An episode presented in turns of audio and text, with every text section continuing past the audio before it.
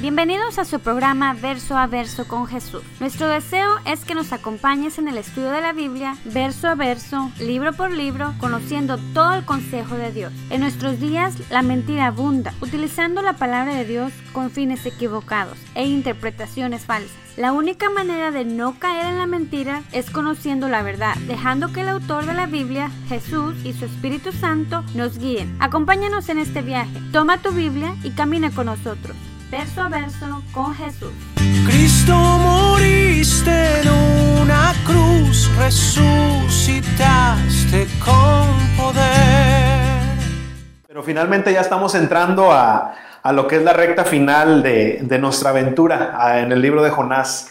Ha sido una, historia, una experiencia diferente, ¿verdad? Creo que todos, eh, aunque no sean lectores, muchos de la Biblia conocen o han escuchado de este profeta, han escuchado este, la historia del pez, eh, todo lo de, Jonás, pero ¿qué, ¿qué, enseñanza nos ha dado el Señor, verdad? ¿Qué, qué tan diferente hemos visto ahora esta historia que nos muestra qué tanto en realidad nos parecemos a Jonás, porque creo que antes lo juzgábamos diciendo, no, es un profeta rebelde, no le hace caso el Señor, pero nos damos cuenta que somos más como Jonás, ¿verdad? Eh, lamentablemente podría decir eso, pero eh, es una de las, una de las eh, historias de la Biblia que da más vueltas y más vueltas inesperadas porque a pesar de que era un profeta de Dios, no deja de ser hombre y, definitivamente deja de relucir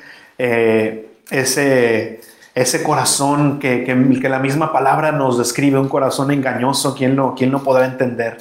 Donde emana tanto mal, si no es que interviene el Señor en nosotros. Y podemos ver eso. Entonces, eh, pero también me encanta de que muestra no solamente la, la inconstancia, del hombre, pero muestra que cuando seamos nosotros infieles, nosotros eh, fallamos, el Señor permanece fiel. El Señor es el mismo de ayer, de hoy y por los siglos, y eso es lo que podemos ver, que es un Dios, que su misericordia, hermanos, es, es increíble, su paciencia ni se diga. La paciencia que tiene el Señor, el amor que, que, nos tiene, es increíble. Y, lo más, lo que nos tiene que volar la cabeza es de que ese amor nos lo, nos lo dio aún antes, antes de que nosotros quisiéramos tener nada que ver con Él, porque mandó a Jesucristo a morir, dice la palabra de Dios, que cuando aún éramos pecadores, Él murió por nosotros. Porque sería fácil decir, sí, yo muero por mi familia, porque los amo, pero ¿qué tal si te dijeran que tienes que morir por tu enemigo, por alguien que te desprecia, por alguien que no te quiere? ahí ya cambia la cosa, ¿verdad? Ahí sí como que ah, no sé si quisiera morir tanto. No, Jesucristo murió cuando aún éramos nosotros pecadores, cuando aún no queríamos nada, no queríamos nada que ver con Él. Él dio su vida por nosotros. Entonces Él permanece fiel. Y, vimos, ¿verdad? Como se llamó la serie, en, contacto con la gracia de Dios, vemos que cuando nosotros estamos eh, cuando llega ese tren de gracia que nos, que nos, este, que nos lleva de, corbata, como, como decimos a veces, pasa algo en nuestra vida. Tiene que pasar algo. Cuando nosotros somos expuestos a la gracia de Dios, tiene que pasar algo en nuestra vida y de hecho pasa. Pero hoy vamos a ver que dentro de eso corremos un peligro. Que ya sea que estemos nosotros en ese momento, en ese estado, o tal vez sea una advertencia hoy para nosotros. Porque Así cuando estamos en contacto con la gracia de Dios, cosas pasan en nuestra vida, también corremos el peligro de estar fuera del contacto de la gracia de Dios o fuera del contacto del mensaje de salvación. Y ese es el título del mensaje de hoy, fuera de contacto, para aquellos que les gusta apuntar. Fuera de contacto. Fuera de contacto de la gracia de Dios, fuera de contacto del mensaje de salvación, fuera del contacto del corazón de Dios. Así es que vamos para Jonás, por favor. Si no es que están ahí ya, Jonás capítulo 4, y vamos a leer todo el capítulo, solamente son 11 versículos, pero vamos a ver el desenlace de esa historia que, como lo dije la semana pasada, es un final raro, por así decirlo, pero vamos a leerlo mejor para que eh, veamos por nosotros mismos. Así es que se ponen de, de pie, por favor, para leer la palabra de Dios. Recuerden que yo leo de la versión Reina Valera contemporánea, pero usted cualquier versión que tenga ahí es buena. La Reina Valera 1960 es la que normalmente todos usan, pero la razón por qué no la uso es porque eh, cuando la leemos, el vosotros, el estáis, todas esas palabras, se me dificulta leerlas. ¿Por qué? Porque obviamente nosotros ya no hablamos así, pero eh, es lo mismo. Así es que sigan con su vista, pero recuerden que cuando abrimos nuestras Biblias, esa es la palabra de Dios, es el mensaje de Dios para tu vida hoy. Así es que tomémosla como tal. Padre, honramos tu nombre al leer tu palabra. Dice Jonás capítulo 4 versículo 1. Dice, pero Jonás se, quedó muy disgustado y se enojó. Recuerden que la semana pasada vimos que el Señor perdonó a este, a este pueblo, a esta ciudad. Entonces de eso se enojó Jonás si vemos el versículo del, capítulo pasado, dice que, el Señor perdonó a Nínive.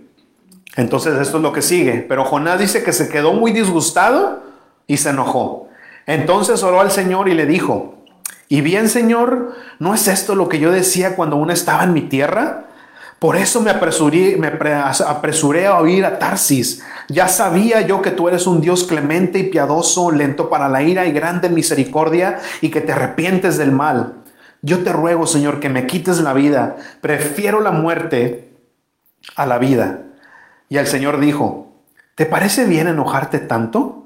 Entonces Jonás salió de la ciudad y acampó en la parte oriental de la ciudad. Ahí se hizo una enramada y se sentó bajo su sombra, esperando a ver lo que sucediera en la ciudad. Versículo 6. Dios, el Señor, preparó una enramada para que creciera por encima de Jonás y le hiciera sombra sobre la cabeza y le quitara el malestar. Jonás se alegró en gran manera por la enredadera pero al día siguiente, al llegar el alba, Dios dispuso que un gusano dañara la enredadera y ésta se marchitó. Además, Dios dispuso que al salir el, que, al salir el sol soplara un viento fuerte solano y el sol le dio a Jonás en la cabeza. Este casi se desmayaba y hasta deseaba morirse y decía, y aquí va una vez más, mejor me sería morir que seguir viviendo. Entonces Dios le dijo a Jonás, ¿tanto enojo te causa lo que, lo que le pasó a la enredadera? Y él respondió, es tanto el enojo que me causa que hasta quisiera morirme. Y el Señor le dijo, tú sientes lástima por la enredadera, por la cual no trabajaste, a la cual no hiciste crecer, durante una noche creció y a la noche siguiente dejó de existir. Dice el 11, y yo no habría de tener piedad de Nínive, esa gran ciudad con más de 120 mil habitantes que no saben distinguir cuál es su mano derecha y cuál es su mano izquierda, y donde hay muchos animales. Vamos a orar. Padre, te damos gracias, Señor, por tu Espíritu Santo, Señor. Y en el nombre de Jesús venimos a ti esta mañana, Padre, dándote la gloria, dándote la honra, Señor, y dándote gracias por ser tan bueno con nosotros, Señor por tu amor, por tu misericordia, Padre. Y en ese espíritu de agradecimiento también queremos venir a pedirte, Padre, que, Señor, que hagas, que hagas una obra en cada uno de nosotros, Señor, que abras nuestro entendimiento, que abras nuestro corazón para poder, Padre, no solamente escuchar tu palabra, sino que, Padre, caiga en un corazón listo, nuestro corazón, Padre. Prepáranos, Señor, y te pedimos ayuda, Padre, para que sea tu Espíritu Santo revelando, eh, Padre, las maravillas de tu ley, las maravillas de tu palabra, Señor. Y te damos gracias, Padre, porque aún en, tu palabra tú no escondes, Padre, los, errores de tus siervos, tú no escondes, Padre, eh, nuestra falta, Señor sino más bien tú utilizas eso para enseñarnos, tú utilizas eso para aún darte más la gloria, Señor, y más mostrar tu gracia, más mostrar tu misericordia y sobre todo más, Señor, mostrar tu amor. Te damos gracias, Señor, y nos ponemos en tus manos, todos los que estamos aquí y todos los que están escuchando, Padre, a través de las redes sociales. Que seas tú, Padre, tu, tu Espíritu Santo haciendo una obra también en ellos, así como aquí, Padre. En el nombre de Jesús te lo pedimos. Amén y amén. Tomen su asiento, hermanos.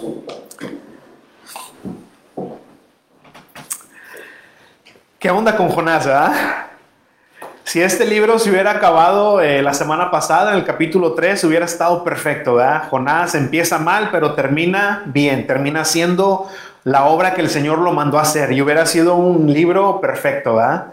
Eh, el, toda una ciudad se convirtió y Jonás pues hizo lo que el Señor le mandó hacer.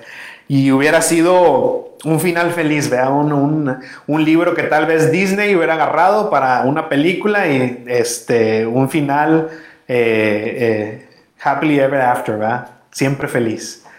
Pero lamentablemente no. Y digo lamentablemente porque no termina como hubiéramos querido.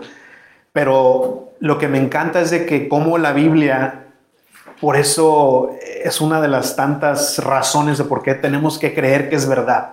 Porque la Biblia, si fuera un libro que el hombre hubiera escogido, que el hombre hubiera tratado de manipular, créanme que el capítulo 4 de Jonás, descartado, borrado. No vamos a enseñar esto. ¿Por qué? Porque muestra la, la chafez del hombre, el corazón del hombre que siempre está buscando el mal, siempre está haciendo lo contrario, ¿verdad? no te preocupes, es, es, el cartero. Este, entonces, pero estos asirios, violentos, crueles, politeístas, gente mala, se habían convertido al Señor. Y es un gran milagro, pero vemos al Hijo de Dios, al profeta de Dios, del pueblo escogido de Dios, que termina enojándose, termina encolerizado. En realidad, eh, si ven cómo se enfatiza que no solamente, ah, pues se molestó, no, que se enojó en gran manera. Y cuando vemos esas palabras en el, en el hebreo, habla de que empezó a temblar, dice que, eh, muestra un poco más este, eh, la acción física de que empezó a temblar de enojo. No sé si alguno de ustedes alguna vez han tenido tanto enojo que, que hasta lloran y empiezan así como a temblar. No sé si les ha tocado o no. Si han estado ahí, yo sí he estado ahí. De que hasta te dan ganas de llorar, no de tristeza, sino de coraje y, y empiezas a temblar. Así estaba Jonás. No solamente se había enojado, sino que estaba encolerizado. Imagínense eso. Eh, no importa cuál es la función que tengamos en el cuerpo de Cristo, nuestra tarea siempre es predicar el Evangelio, predicar las, las buenas nuevas, presentar a nuestro Salvador, ese mensaje de salvación, el perdón de Dios. Y siempre la meta es que las personas lleguen a conocer a Jesús, ¿verdad? que lleguen a conocer a nuestro Salvador. Esa es el, eh, la tarea que cada uno de nosotros tenemos. No importa la función, seas pastor, seas profeta, seas servidor, sea lo que sea, el Señor nos mandó a todos a hacer eso. Y cuando nosotros cumplimos con, aunque sea esa pequeña tarea, eh, tenemos, eh, nos sentimos gozosos de que pudimos hacer algo para el Señor, ¿verdad? Nos sentimos que hicimos algo bueno para la obra del Señor. Ahora imagínense esto. Jonás, su tarea, su misión, su función es o era eh, predicar el Evangelio, predicar la salvación, predicar el, el perdón de Dios. Fue, lo hizo y tuvo un gran éxito. Tuvo un gran éxito. Ahora, imagínense ustedes eso, que el Señor los mande a hacer algo, que les mande a predicar a una ciudad y que la, toda la ciudad se convierta. Imagínense eso. ¿Qué estaríamos haciendo nosotros? Yo me imagino con el teléfono, una selfie eh, a las puertas de la, de la ciudad, ¿verdad? Nínive para Cristo y así, ¿no? Tomándonos. ¿Por qué? Porque hubiéramos estado bien contentos de que, Señor, hice lo que me mandaste hacer y lo hice bien, gracias, Señor. Y estuviéramos hablándole a todo el mundo, oye, ¿qué crees que pasó Nínive? No, se convirtieron y, y un gozo, ¿verdad? ¿Por qué? Porque hiciste bien. Pero ¿qué onda con Jonás? O sea, no solamente se enojó, sino se encolerizó y podríamos decir, no, pues yo, yo la verdad no haría eso. Yo no, o sea, yo estuviera bien contento. Pero antes de juzgar a Jonás tan rápidamente, vamos a ponernos un poco en sus zapatos. Vamos a ver qué es lo que estaba pasando. Porque acuérdense que este pueblo asirio eran violentos, eran personas sanguinarias, crueles. ¿Se acuerdan que al principio del estudio vimos o hablamos un poco de lo que hacían con, con las personas que ellos que, este, tomaban eh, eh, cautivas, las mataban, las, este, les hacían las peores cosas. Les voy a contar una historia para más o menos ponernos en la perspectiva correcta. Este fue un hombre llamado Simón, Wiesenthal, no sé si lo estoy pronunciando bien, pero ese es, su nombre, Simón Wiesenthal, escribió un libro llamado The Sunflower, el girasol en español. En resumen, este libro se trata de que este hombre era un hombre judío que vivió durante la Segunda Guerra Mundial. Si recuerdan un poco, él era niño en ese entonces, pero si recuerdan, en la Segunda Guerra Mundial fue la guerra donde los, los nazis estuvieron este, matando judíos. Y no solamente los mataban, sino que eh, no sé si han visto ya sean documentales o películas que lo hacían de una manera muy cruel. Tenían este, grandes tanques de, eh, donde ponían, los metían a todos los, muchos judíos ahí y eh, soltaban gas y los mataban de una manera muy cruel. Entonces, este hombre vio todo eso, vio cómo familia de él literalmente fue cruelmente asesinada por, por estos soldados alemanes que eran los que estaban con, con este Hitler. Entonces, fueron cosas crueles, fueron cosas muy diabólicas. Entonces este hombre vio todo eso eh, pero con el paso de tiempo, este hombre, no sé si es médico o fue médico o, este, enfermero, pero estaba dentro de la medicina. Sino que un día le tocó que le hablaran, le dice, oye, eh, Simón, tú eres judío, ¿verdad? Sí, no, pues yo soy. Es que aquí hay un ex eh, soldado alemán que está por morirse y quiere hablar con un judío. Ok, pues ¿qué quiere este hombre? No sé, pero vea. Entonces fue a hablar con él y lo que este hombre estaba tratando de hacer es que quería encontrar el perdón. Y llegó con Simón y le dijo, ¿sabes qué? Es que yo quiero buscar a alguien de la raza judía porque estoy arrepentido por todo lo que le hicimos a ustedes, por toda la violencia, todo lo que le hicimos a ustedes. Estoy arrepentido, estoy por morirme y tengo un peso en mi corazón de, lo que yo hice. Quiero buscar el perdón, quiero buscar el perdón con, algún judío, con, con tu raza. Quiero que me perdones, le dijo este hombre a, Simón. Ahora pónganse ustedes en ese papel. Yo sé que nosotros no vivimos en la Segunda Guerra Mundial, pero imagínate a alguien que te, que te haya dañado, que haya hecho cosas con tu familia o a ti mismo y que esté en su lecho de muerte y él haga precisamente, o ella eh, haga precisamente eso, que venga contigo y busque un perdón ya cambia la cosa, ¿verdad? Ya no es así tan fácil de que, ah, Jonás, eres, yo no haría eso. Ya cambia un poco la cosa, ¿verdad? Porque, ¿Por qué pongo esa perspectiva? Porque acuérdense que estos hombres tomaban, estoy seguro que Jonás vio cómo tomaron alguno de, sus, de su pueblo, de los judíos, del pueblo de Israel, los asirios, e hicieron lo mismo con ellos. Entonces, por eso podemos entender un poco Jonás de que no era tan fácil para él, porque tal vez él vio toda esa violencia, él vio todo eso que le hicieron a su pueblo. Acuérdense que Jonás y la mayoría de los judíos hasta la fecha son gente muy patriota, gente que son, como dicen, judíos de hueso colorado y bien rectos para, para con su raza, para con sus creencias, su cultura. Entonces, eh, si eso sigue, imagínense antes, antes cómo estaba eso. Eh, entonces, podemos entender un poco a Jonás ahora. No, quiera, no quiero que lo juzguemos tan rápido y decir, ah, yo no, iría, yo no haría eso, pero pónganse un poco en ese papel. ¿Qué harían ustedes si, si alguien que les dañó a ustedes o a su familia viniera a pedirles perdón en su lecho de muerte? Entonces, es más o menos lo que está pasando y por eso Jonás se siente de esa manera. Pero ahora, lo más probable es que haya pasado algo así con, con gente que Jonás conocía. Pero vamos a ver qué dice Jonás. Pero Jonás se quedó muy disgustado y se enojó. Dice el 2. Entonces oró al Señor y le dijo. Ahora, hay que darle unos poquito de puntos a Jonás, ¿verdad? Porque cuando uno está enojado, creo que lo último que quieres hacer es orar. O sea, tú estás enojado y tú quieres, no, mejor voy a contar hasta 10, me voy a dar una vuelta a la manzana para tranquilizar. No, no pensamos muchos en orar, ¿verdad? Cuando estamos enojados. Ahí le damos un punto a Jonás, ¿verdad?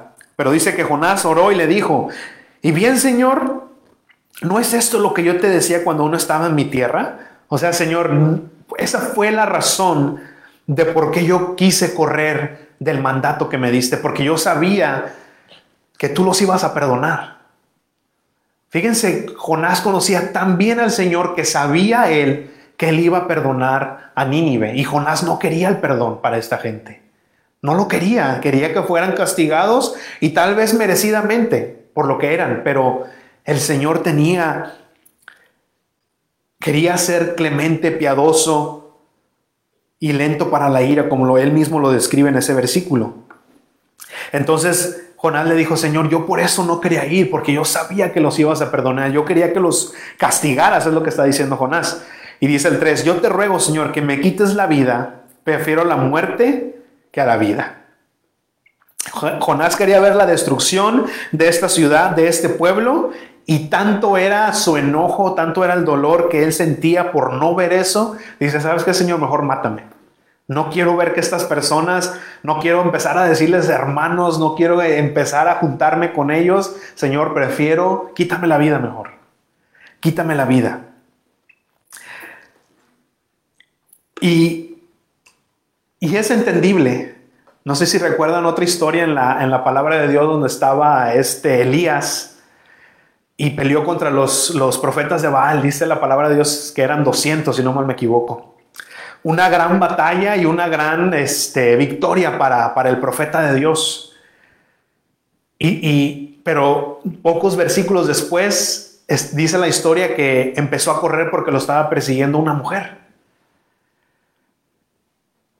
Y dice la palabra de Dios que Elías llegó a tal desesperación que dijo, Señor, mátame, ya, ya no, tengo miedo, o sea, ya no quiero, estoy cansado tenemos que eh, saber algo que cuando nosotros estamos cansados, ya sea física, ah, mental y espiritualmente, somos vulnerables. Somos vulnerables.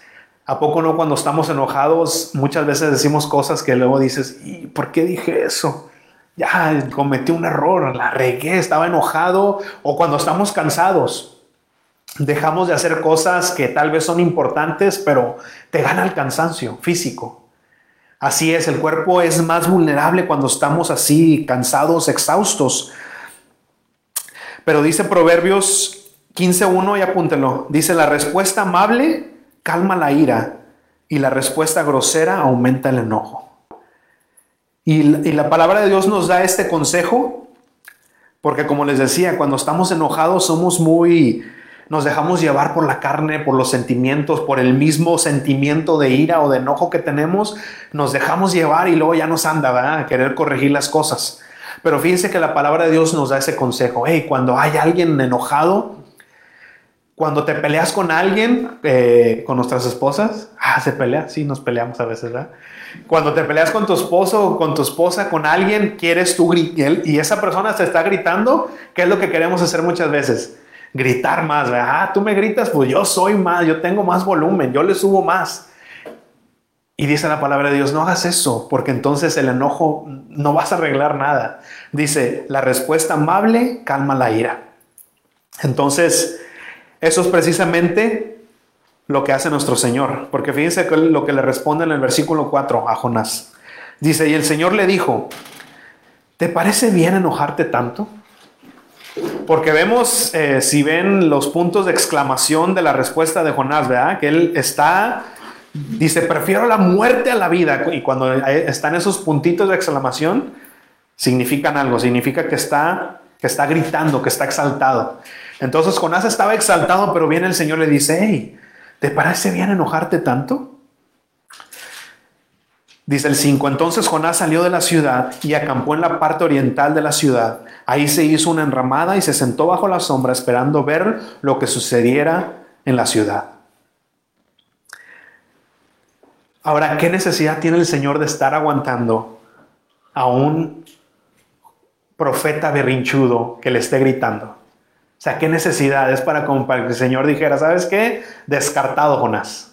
Ya, tengo otros profetas, tengo otras personas que sí van a hacer mi voluntad, que ni siquiera me gritan y no están peleando como tú. ¿Qué necesidad tiene el Señor? Jonás en lugar de disipular, porque dice la palabra que tenemos que predicar y después que disipularle, ¿verdad? enseñarles, enseñarles la palabra, que conozcan al Señor, no solamente darles el mensaje, sino seguir, tener un seguimiento. Ahora, Jonás vio que toda esta gente se arrepintió, su siguiente paso tenía que haber sido, ok, ahora a discipular, ahora a enseñarles quién es el Señor, enseñarles la Torah, que era lo que tenían en ese entonces. Pero no, Jonás hace totalmente lo opuesto. Sale de la ciudad tirando berrinches y fíjense lo que dice, dice que esperaba ver lo que sucediera en la ciudad. O sea, él todavía estaba esperando que el Señor cambiara de parecer y que la destruyera. Salió emberrinchado, enojado y todavía estaba, se fue a una colina o a un lugar alto para ver a qué horas el Señor empieza a prender fuego a esta ciudad como Sodoma y Gomorra. ¿ah? Todavía estaba él aferrado, Señor, yo sé, o no, no que yo, que él sabía, sino que él todavía tenía esa esperanza que el Señor iba a cambiar de padecer por su berrinche e iba a castigar a estos, a este, a este pueblo. ¿Y cuántas veces nosotros también nos hacemos ese tipo de, berrinches con el Señor. Que por alguna otra razón el Señor no, no nos da lo que queremos. A, veces quisiéramos que Él hiciera lo que nosotros le oramos, pero a veces no es ni el tiempo, a veces la respuesta es no. Y, tiramos berrinches, Señor, ah, sabes que ya no voy a la iglesia. Señor, ¿sabes qué, Señor? Ya, ya nada más de lejitos, voy a esperar a que vengas, pero ya en realidad sí que voy a seguirte, no. Y, y nos comportamos como niños berrinchudos. Y le digo porque yo lo he hecho.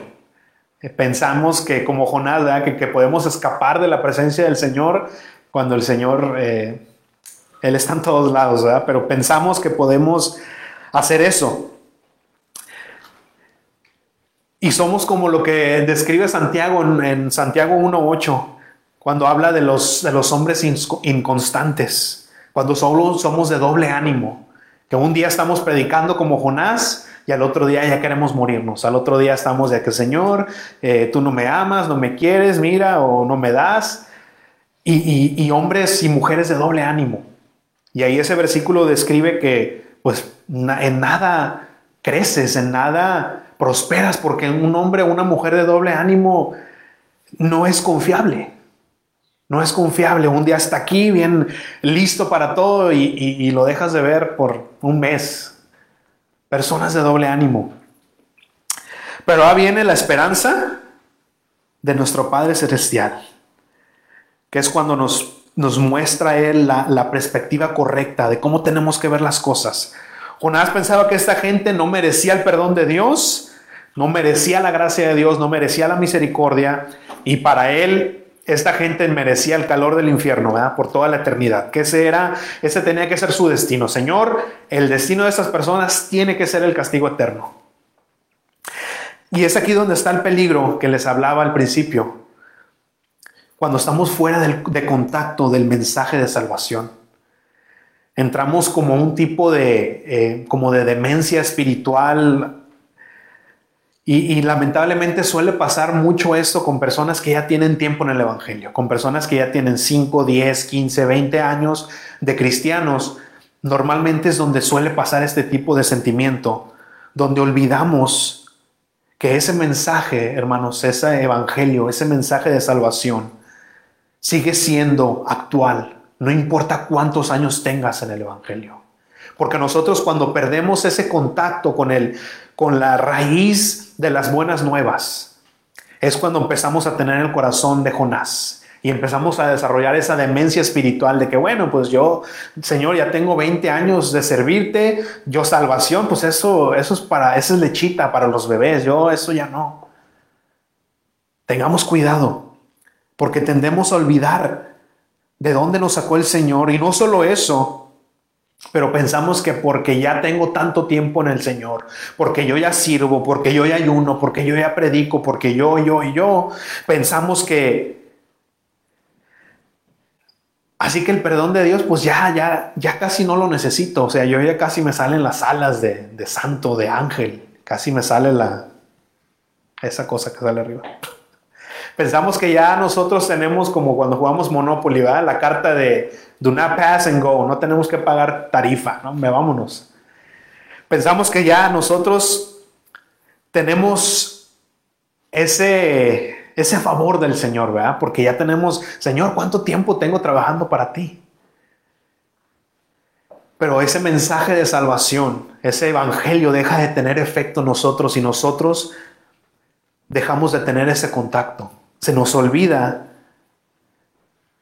que nosotros también necesitamos el perdón de Dios, no solamente cuando nos convertimos, sino todos los días. Todos los días necesitamos el Evangelio, todos los días necesitamos el perdón de Dios y, gloria a Dios que el Señor instituyó la cena del Señor. ¿Por qué? Porque se nos va a recordar cada vez lo que vale mi pecado, lo que vale amar a un pecador como yo, vale la vida de Jesucristo. Por eso el Señor instituyó esa, ese sacramento para que nosotros no olvidemos cuánto vale mi pecado, cuánto pagó el Señor por perdonarme a mí. Porque pensamos que ya tengo tiempo en el Señor, ah, yo, eh, eh, yo ya merezco, merezco el Señor de Dios, el, perdón de Dios, ¿verdad? Jonás sale, de, sale para huir de, de un lugar alto a ver y en su mente pensó que el Señor iba a mandar fuego sobre esta gente. Pero el Señor le quería enseñar algo. Fíjense lo que dice el 6. Dios el Señor preparó una enramada para que creciera encima de Jonás. Eh, creció una rama, una calabaza o algo, no, no dice qué tipo de planta era, pero una planta que tenía hojas grandes para taparle la sombra. Y es aquí donde vemos la única, el único versículo que habla que Jonás estaba alegre, se alegró en gran manera. Y aquí está Jonás, después de haberle gritado al Señor, después de haber estado enojado, hizo su voluntad la de voluntad del Señor, pero de mala gana. Fue a predicar, pero recuerden que su corazón no estaba ahí, no había pasión en ese, en ese mensaje. Nomás les dijo, hey, ustedes van a ser destruidos, y era lo único que decía. Y aún así el Señor hizo su voluntad, aún así el Señor hizo grandes cosas. Pero aquí está lo que les quiero hablar. Aquí está el Señor teniendo misericordia, gracia y amor para con Jonás. A pesar de que Jonás hizo la voluntad de mala gana, a pesar de que Jonás estaba enojado, gritando al Señor, aún así el Señor le dio esa bendición, ¿verdad? Esa bendición le, le dio algo para que se sintiera bien. Ten, hijo, mira, tranquilízate. Vamos a McDonald's, te compro una nieve. Vente, vamos. Yo sé que estás enojado, yo sé que estás emberrinchado, pero vente, mijo, te compro una nieve. Es como el Señor diciéndole así a Jonás, vente, vamos, te voy a contentar, te voy a llevar al parque. Y mientras las bendiciones sean para mí, ¿verdad? Para uno, ah, bienvenidas, estoy contento. Ah, pero cuidado cuando esas bendiciones son para el hermanito o la hermanita, que para mi parecer no se lo merece. Señor, ¿cómo le das tanta bendición a este o a esta? Si es bien carnalito, mira, no, no viene a la iglesia o no sé, cualquier cosa que para nosotros no merece, ¿verdad? No merece esa gracia, no merece esa bendición que el Señor le, le está dando. Y empezamos a, a pensar que, Señor, te equivocaste, te equivocaste, él no, ella o él no merece esa bendición. Y ese es el error más grande que podemos tener Pensar que nosotros podemos hacer las cosas mejores que Dios. Pensar que nosotros podemos aconsejarle al Señor, Señor, aquí se me hace que te equivocaste.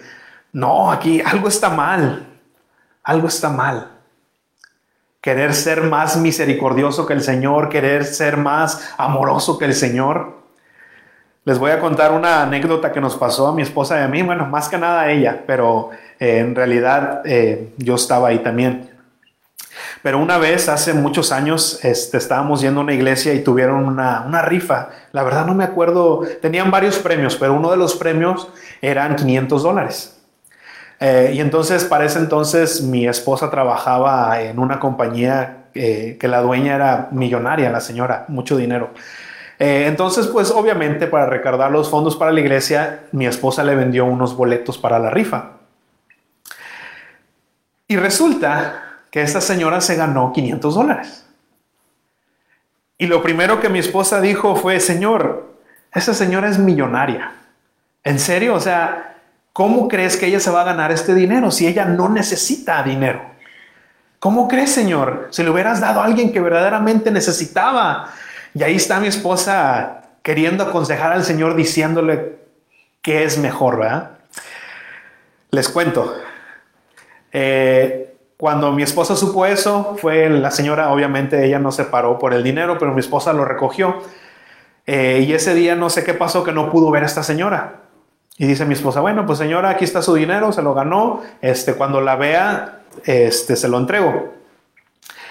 Eh, mi esposa iba a salir de la casa y traía el dinero con ella. Y según ella, para no perderlo, para ser más seguro, no, la verdad es que lo dejo en la casa, lo voy a meter en, en un alajero, ahí nadie sabe, nadie supo, ¿verdad? ¿Qué creen? Pues que se meten a la casa a robar. ¿Y qué creen que se llevaron? El dinero. No se llevaron nada más que el dinero. Como si esa persona hubiera entrado aquí y ya sabía dónde estaba el dinero. Cómo el Señor nos tiene que dar lecciones a veces, ¿verdad? Mi esposa y, le pueden preguntar y hasta la fecha se acuerda muy vívidamente de que qué error te- podemos cometer al querer darle un consejo al Señor. Señor, y tal vez para nuestros ojos sí, ¿verdad? Una señora millonaria ganándose dinero, o sea, Señor, come on. Pero no, hermanos, el Señor no se equivoca. ¿Cuál era el plan? No lo sé. A lo mejor era el plan que mi esposa tenía que aprender a, a- a- saber que el Señor sabe lo que está haciendo. Y aprendimos todo, ¿verdad? Pero eh, a mí me pareció increíble cómo esa persona entró y solamente se llevó eso. Y pareciera que no buscó mucho. No crean que, que encontramos, no, no, como que entró al cuarto, sabía y vámonos. Pero bueno, no queramos aconsejar al Señor, hermanos. Él, sabe perfectamente lo que está haciendo. A veces no nos da los detalles de su voluntad o de su plan, pero solamente hay que confiar. Vayan para Romanos 11, 33, por favor.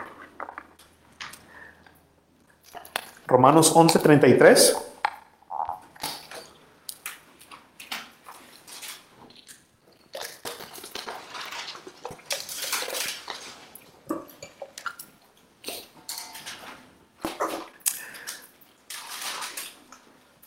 Oye, la historia esa no la terminé. Tuvimos que pagar ese dinero. ¿eh? La señora no creyó, bueno, eh, creyó entre comillas, ¿verdad? Porque, y, y si yo les contara esa historia, verá, ay, sí, nomás se llevó eso. Sí, cómo no. Sí, es difícil de creer. Tuvimos que pagar ese dinero. Nosotros lo pagamos. Si es que no solamente el Señor nos dio la lección de que no podemos eh, querer aconsejarle, sino que nosotros pagamos también los 500 dólares. Pero bueno, Romanos 11:33 dice, Qué profundas son las riquezas de la sabiduría y del conocimiento de Dios. Cuán incomprensibles son sus juicios. No querramos entender siempre lo que hace el Señor, hermanos. Cuán incomprensibles son sus juicios e inescrutables sus caminos, dice el 34. Porque ¿quién ha entendido la mente del Señor? ¿O quién ha sido su consejero? ¿Quién le va a decir cómo hacer las cosas, hermanos? ¿Quién ha entendido la mente del Señor? Dice el 35, ¿quién le dio a él primero para que él tenga que devolverlo? El Señor no es deudor de nadie, aún la palabra misma de Dios lo, lo dice. No porque sirvamos al Señor por 30, no sé, 40 años, significa que el Señor está en deuda contigo. No, hermanos, no. Dice el 36, Ciertamente todas las cosas son de Él y por Él y para Él y a Él sea la gloria por siempre. Amén.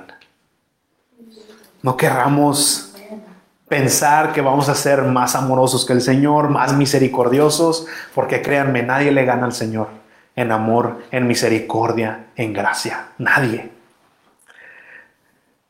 Y muchas veces también somos como Pedro, ¿verdad? Jonás, por estar viendo la bendición de otros, estaba perdiendo de vista la bendición que él tenía. Y Pedro hizo lo mismo. ¿Se acuerdan cuando el Señor, este, ya después de resucitado, re- restauró a Pedro, que le dijo, Pedro, ¿me amas? Y me amas, le dijo tres veces, ¿verdad? Pero después de eso venía Juan. Y Pedro le dijo a Jesús, Señor, ¿y él qué? Porque acuérdense que le estaba diciendo Jesús a Pedro que de la manera que iba a morir. Entonces Juan se acerca y, Pedro le dice a Jesús, Señor, ¿y él qué? ¿Y qué le respondió eh, Jesús? Dice, hey, ¿a ti qué? Si yo quiero que él viva hasta que yo, hasta que yo venga, a ti que tú solamente sígueme. Y muchas veces perdemos de vista las bendiciones que el Señor nos da por estar viendo las bendiciones de alguien más. Y el Señor nos dice, oye, ¿y tú qué? Yo estoy lidiando con esa persona como yo quiero, tú sígueme. No perdamos de vista las bendiciones que tenemos por estar viendo las bendiciones de alguien más. Jonás estaba viendo cómo la misericordia del Señor se derramaba sobre Nínive y se le estaba pasando que la misericordia se estaba derramando sobre él también. No te preocupes qué hace o cómo trabaja el Señor con otra gente, sino enfócate en lo que Él te ha llamado a hacer a ti. Pero sigue la enseñanza. Regresamos a Jonás. Dice el versículo 7. Pero al día siguiente, al llegar el alba, Dios dispuso que un gusano, un gusano dañara la enredadera y ésta se marchitó. Además, Dios dispuso que al salir el sol soplara un fuerte viento solano y el sol le dio a Jonás en la cabeza. Acuérdense que estaban en, una, en un lugar casi desértico. Entonces el Señor secó esta planta y empezó a hacer un aire caliente. Y aquí, como leímos hace rato, dice que Jonás estaba eh, tan acalorado que dice, yo me quiero morir. Yo me imagino que casi, casi tal vez deshidratado. Y ahí va otra vez Jonás, ¿verdad? Mejor me sería morir que seguir viviendo. Señor, mátame mejor. Pero ¿por qué el Señor hizo esto? ¿Por qué el Señor le dio ese confort, le dio esa tranquilidad y luego él mismo quitó eso? ¿Por qué el Señor? Y Señor, ¿por qué haces eso? O sea, primero le, das un, un confort, un confort a Jonás y después se lo quitas. Porque el Señor ya había ganado el corazón de los ninivitas o de la ciudad de Nínive, pero aún estaba trabajando en el corazón de Jonás. Aún estaba trabajando en el corazón de Jonás. Así como los, los de Nínive estaban en mal, haciendo, haciendo cosas eh, eh, que eran aborrecidas por el Señor, aún, así el Señor mostró misericordia cuando se arrepintieron. ¿Y qué le estaba enseñando el Señor a Jonás? Le estaba enseñando que así como Jonás también estaba en mal, al querer huir primero de él, pero mostró misericordia cuando se arrepintió. Y aún en este momento, cuando el Señor hizo eso, el Señor mostró misericordia para con Jonás. El Señor muchas veces aún, fíjense el, amor de Dios, que el Señor nos bendice aún cuando estamos fallándole. Jonás no estaba en el mejor lugar para con el Señor, pero aún así le dio esa sombrita. Fíjense cómo el Señor, fíjense la, el amor, la misericordia, la paciencia de Dios, que aun cuando estamos en mal, Él bendice. Ahora viene la lección, la siguiente lección. Versículo 9. Dice, entonces Dios le dijo a Jonás, ¿tanto enojo te causa lo que pasó con la enredadera? Y le, ¿qué le dijo Jonás? Es tanto el enojo que me causa que quisiera morirme otra vez. Está de fatalista este Jonás, ¿verdad? Pero ¿por qué Jonás perdió el gozo cuando el Señor le quitó esa sombra, cuando el Señor le quitó esa comodidad? ¿Por qué Jonás perdió el gozo? Porque Jonás había, había dejado de gozarse en el Señor para estarse gozando en lo que Él le daba. ¿Y cuántas veces no hacemos nosotros eso? ¿Cuántas veces nosotros perdemos de vista o a veces nosotros mismos venimos a la iglesia y venimos a buscar qué nos puede dar el Señor. Así cuando, como cuando el Señor este, multiplicó el alimento ahí en el, en el Evangelio de Juan, y dice que venía mucha gente y lo buscaba, pero que, ¿cómo les dijo Jesús? Dice, hey, tú me buscas nomás porque quieres comer, tú me buscas nomás por lo que te doy. Jesús les dijo, hey, no, no trabajes para lo que perece, sino trabaja para lo que, lo que permanece para la vida eterna. Búscame por quien soy yo. Porque esta gente dijo, Jesús, te queremos hacer rey. ¿Y qué hubiéramos dicho? Ah, pues aprovecha Jesús, mira, si te hacen rey vas a tener más auge, vas a tener más, este, más poder y puedes predicar. Dice, no, es que no quiero que me hagan rey por lo que les doy. Quiero que, que me hagan rey por quien soy yo. Yo soy el Salvador, yo soy Dios. Y bien lo dijo este C.S. Lewis, no deposites tu felicidad en algo que puedas perder. No deposites tu confianza, no deposites tu felicidad en algo que puedes perder. Porque cuando tú depositas tu felicidad, tu gozo en algo que tú puedes perder, adivina qué. Cuando eso, cuando eso se pierda, cuando eso pierdas, ya sea trabajo, eh, alguna persona, algún, algún material, cuando venga algo y te lo quite, adivina dónde va a ir tu felicidad, dónde va a ir tu gozo perdido. no depositemos nuestra confianza, no depositemos nuestra felicidad en algo que podamos perder, porque eso es incierto. Dice el Salmo 43, 4, dice, yo soy el Señor tu Dios, yo soy tu gozo y yo soy tu alegría. Ahí tiene que estar nuestra felicidad, ahí tiene que estar nuestra fe, ahí tiene que estar todo en el Señor. ¿Por qué? Porque Él nunca falla. Él nunca lo vamos a perder. Dice la palabra de Dios que si estamos en el hueco de su mano, adivina qué, nada, nada nos va a quitar de ahí. Y cuando queramos correr, como Jonás, va a ir a buscarnos. Entonces cuando nosotros depositamos toda nuestra felicidad, toda nuestra fe en Jesús, no lo vamos a perder. Jonás había perdido de vista la misericordia de Dios, el perdón de Dios, y había perdido el gozo verdadero que se encuentra en Dios mismo. Dice la palabra de Dios que cuando un alma se arrepiente, dice que hay fiesta en los cielos. Cuando un alma se arrepiente, dice la palabra de Dios que hay fiesta en los cielos. Ahora imagínense una ciudad entera. Imagínense el gozo que había en los cielos con una ciudad entera. una fiesta, un gozo tremendo. Y aquí estaba Jonás, amargado. Había perdido el gozo. Había perdido el gozo, hermanos. Tenemos que gozarnos en las cosas que el Señor hace. Esa es la paga, por ejemplo, de la, paga de, de cualquier predicador, de cualquier pastor, es siempre ver cómo las personas se entregan a Jesús. Esa es la paga, esa es la paga de ver cómo el Señor transforma la vida de las personas, de ver cómo las personas tienen ese encuentro con Jesucristo, porque sabemos que detrás de ese encuentro hay salvación eterna. Esa es la paga de cualquier persona que trabaja para el Señor. Pero aquí está Jonás, en lugar de estar en esa fiesta, estaba de amargado afuera, ¿verdad? Y de cuánta bendición nos podemos perder al estar obstinados, encerrados en el yo. Porque vemos a Jonás, señores, que yo quería, yo pensé y yo estoy enojado y yo y yo y yo. Y siempre en el yo. Quitémonos de eso. Cuando nosotros nos enfocamos solamente en nosotros mismos, adivinen que es cuando viene la depresión, cuando viene el desánimo, porque ah, es que yo quería, y es que a mí no me dan, y es que a mí no me hacen, y puro yo, y yo, y yo. Y viene la depresión, ¿verdad? Y así estaba Jonás, pensando en lo que mientras me bendigan a mí, Señor, yo estoy contento, porque el Señor le dio una bendición y ah, que se alegró eh, grandemente le dio bendición, misericordia a alguien más y estaba enojado. ¿Qué pasó, Jonás? Dice el 10. El Señor le dijo, tú sientes lástima por la enredadera, por lo cual no trabajaste, a la cual no hiciste crecer, durante una noche creció y a la noche siguiente dejó de existir. Y fíjense cómo acaba el libro, fíjense el final. Y yo no habría de tener piedad de Nínive, esa gran ciudad con más de 120 mil habitantes que no saben distinguir cuál es su, su mano derecha y cuál es su mano izquierda, lo cual probablemente habla de niños. Eh, los niños pues, no, no, saben, ¿verdad? ¿Cuál es tu mano derecha? Levantan la derecha o la izquierda.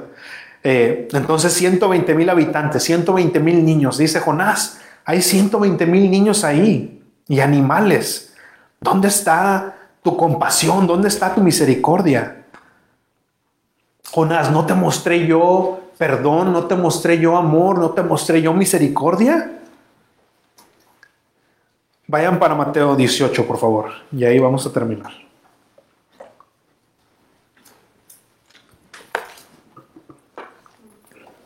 Mateo 18, 23.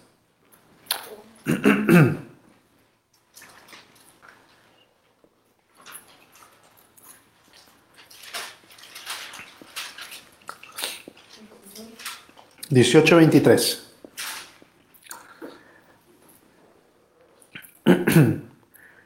Esta es una parábola que el Señor da y habla de, de dos deudores.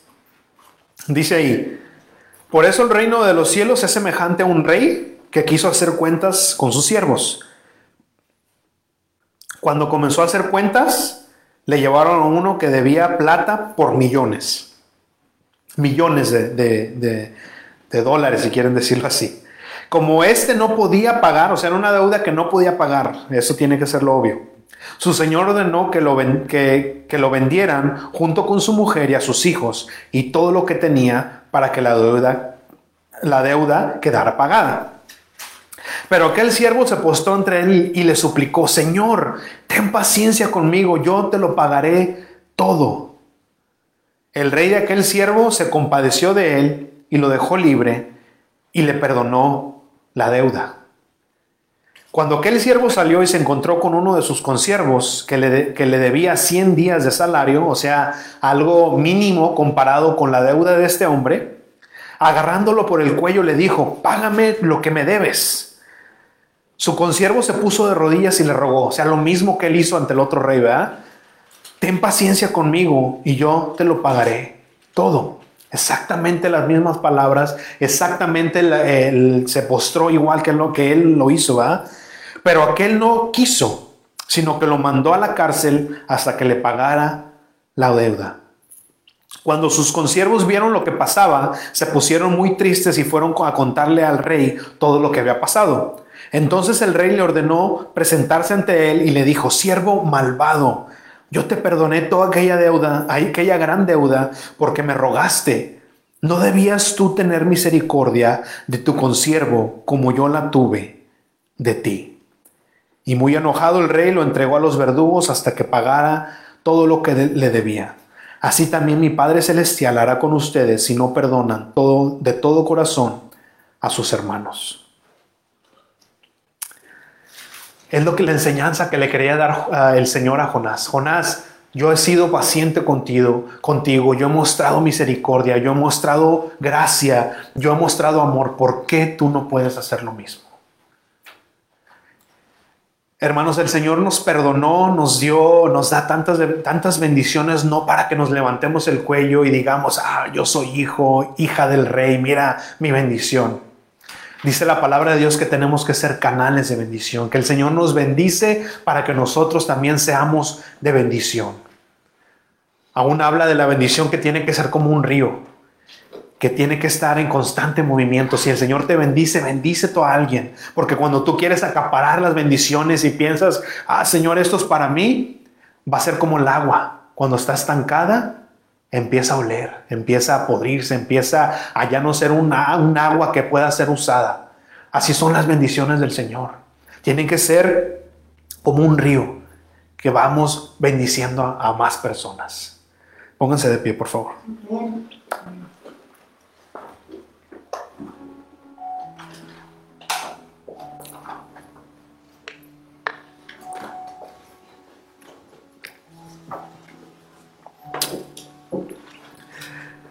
Qué desenlace, ¿verdad? Qué final de la historia. Como que está medias, porque ¿qué pasó? Jonás se arrepintió o, ¿qué, ¿qué, pasó? hizo las paces con el Señor, el Señor lo desechó, ¿qué fue lo que pasó? Si el Señor no nos dejó ese final es porque no lo necesitamos, pero creo que esta pregunta o este, sí, esta pregunta con la cual termina no es tanto para Jonás, sino para nosotros. Yo sé que nosotros no tenemos un Nínive literal, pero tal vez sí tenemos un Nínive, algún enemigo, alguna persona que decimos, no, este no tiene perdón de Dios, no tiene, eh, me hizo tanto daño, Señor, estoy esperando a ver a qué horas lo consumes. No perdamos el contacto con la gracia de Dios.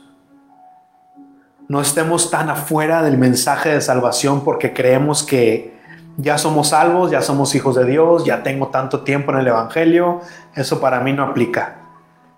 Y ese es el peligro, que cuando deja de aplicar ese mensaje de salvación es cuando vamos a caer. Todos los días necesitamos ser perdonados. Todos los días necesitamos del Señor.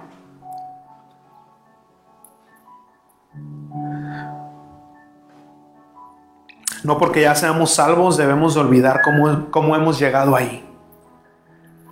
Hay una canción que me gusta mucho de un hombre que se llama Marcos Vidal, que se llama El Milagro. Y una parte de la canción dice, he despertado en el redil y no sé cómo. En el cielo va a haber muchas sorpresas, muchas sorpresas.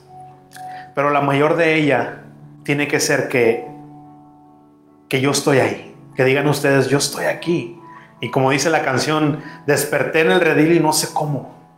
No sé cómo, Señor, si en realidad no me merezco, no soy digno de estar aquí. Cuando empecemos a pensar, ah, Señor, es que yo ya soy tantito digno, es que hemos perdido el rumbo. Hemos perdido el rumbo.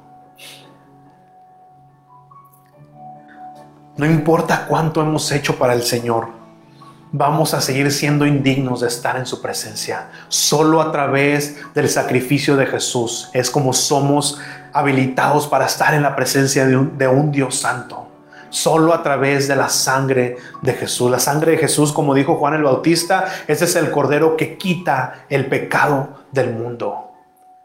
Solamente a través del sacrificio que Jesús hizo en la cruz del Calvario es que nosotros tenemos esa entrada al trono celestial. No dejemos ese gozo que se encuentra ahí cuando David cayó en pecado. ¿Qué fue lo que dijo él? Señor, devuélveme mi felicidad. Devuelve, dijo, devuélveme el gozo de tu salvación.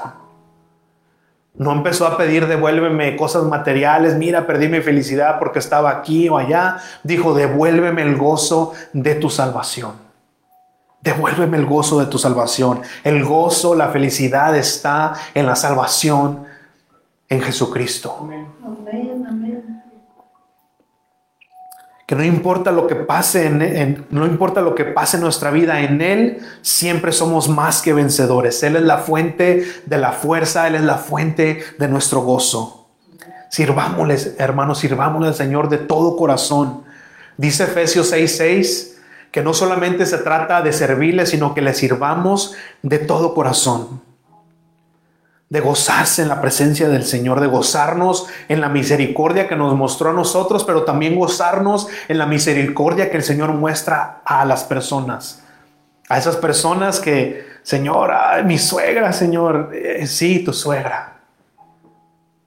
Esas personas que dices, gózate cuando el Señor muestre misericordia para con esas personas.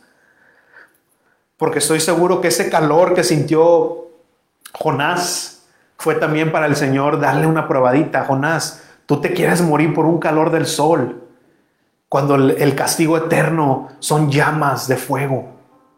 Dice, ¿tú crees que no, tienes, no puedes tener un poco de compasión? Tú te quejas por ese solecito y en, en el castigo eterno va a ser una llama eterna. Jonás, ponte a pensar.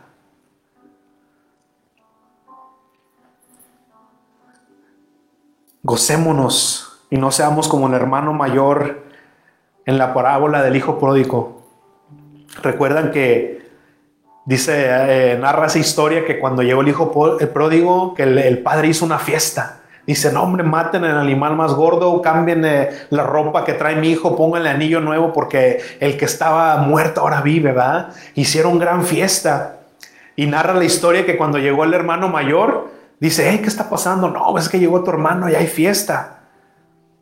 Y en lugar de decir, ah, gloria a Dios, me voy a gozar en la fiesta, dice que se enojó y no quería entrar a la fiesta. No quería entrar a la fiesta y le reclamó al padre, le dijo, padre, yo llevo tantos años aquí siendo fiel, sirviéndote, nunca te he desobedecido, a mí no me has dado nada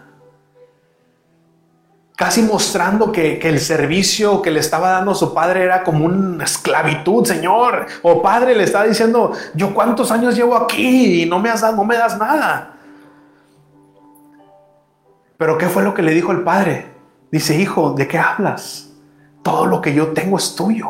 ¿Cómo que no te he dado nada? Todo lo que yo tengo es tuyo. Y muchas veces así estamos con el Señor, Señor, no me has dado nada.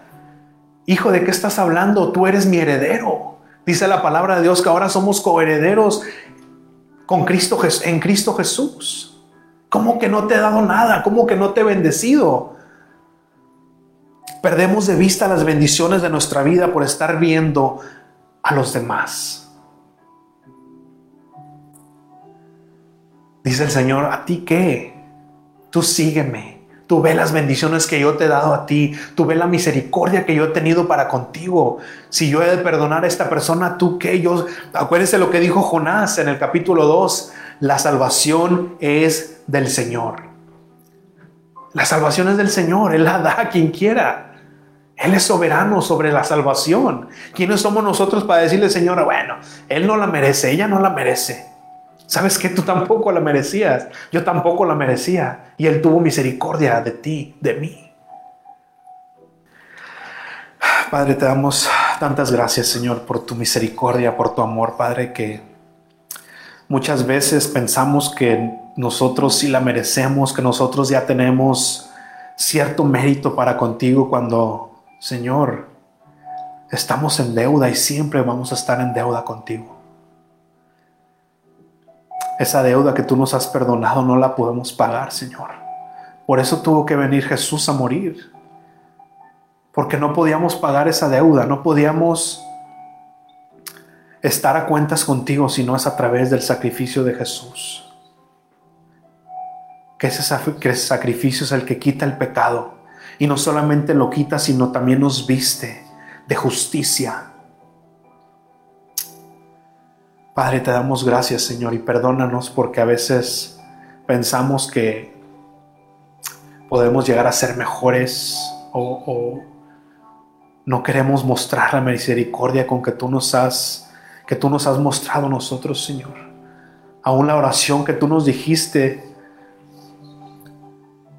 Dijiste, perdónanos, Señor, como nosotros perdonamos. Padre, pero si tú nos perdonaras como nosotros perdonamos, no sé qué sería de nosotros, Señor. Ayúdanos. Padre, más bien perdónanos porque hemos fallado. Perdónanos porque a veces no mostramos ese amor, a veces no mostramos esa misericordia para con los demás.